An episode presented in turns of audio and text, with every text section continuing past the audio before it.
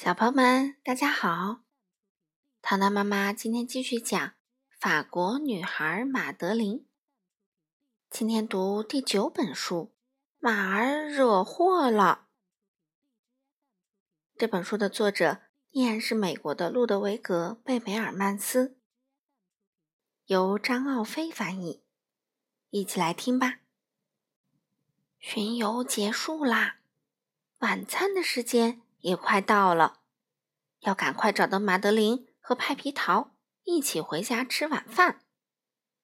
哇，快看，他俩就像卫兵一样站在白厅入口的两旁。大家回到大使家开始晚餐。啊，伦敦之行真让人快乐，让我们为这美好的一天起舞欢歌。吃完美食和蛋糕。爬上小床睡好觉。他们似乎都忘了马儿跑了一整天，却没吃上一口饭。茅草屋里住着一个人，头戴圆帽，补丁满身。他是一名好园丁，每天清晨最高兴，看到花瓣上的露珠在阳光下闪耀，听到花儿们扬起笑脸说：“你早。”勤劳的园丁从来不迟到。一大早，他就来到花园把水浇。眼前的情景将他吓了一大跳：雏菊和玫瑰怎么一颗都不剩？嗯，我辛勤劳作，精心管理，结果一切都是徒劳，这可真叫我伤心难过啊！芹菜、胡萝卜、西红柿、大豆和豌豆。都去哪里？苹果树上的苹果怎么一个都不见了？所有的人都呜呜直哭，眼泪就像断了线的珍珠。哦，快去看看，躺在那里的是谁？怎么还朝天伸着四条腿？我能感觉到他的呼吸。可怜的家伙还没断气，快派皮桃去找个兽医来把他救活。原来路上倒的马儿，兽医说不用担心，他只是睡得有些沉。大家过来帮我一把，帮马儿翻个身吧。老马最不该吃的东西，青苹果和玫瑰排第一。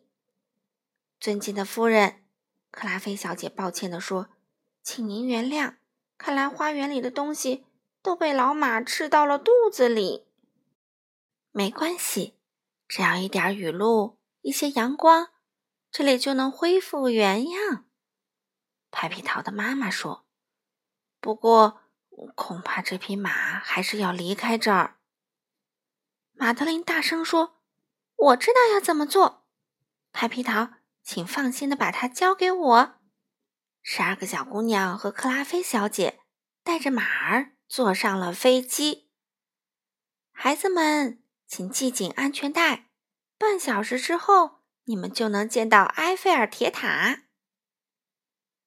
回到家之后，阿姨出来啦。马德琳，马德琳，你们到哪儿去啦？哦，我们去伦敦拜会女王陛下啦。晚饭时，马儿也加入进来了。终于，马德琳轻轻叹了口气说：“以后吃饭。”我们不再是十三个人围成一桌。孩子们给马刷牙，还把面包喂给他，然后一起给他盖好被子，让他躺在床上好好睡觉。晚安，我的小公主们，愿上帝保佑你们平安健康。现在好好睡觉吧，克拉菲小姐说。她关好灯，关好门儿。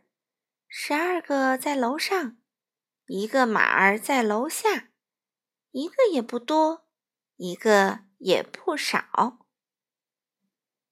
好了，小朋友们，今天的故事就讲到这里啦。明天糖糖妈妈会给大家读最后一本法国女孩马德琳的书。明天见喽！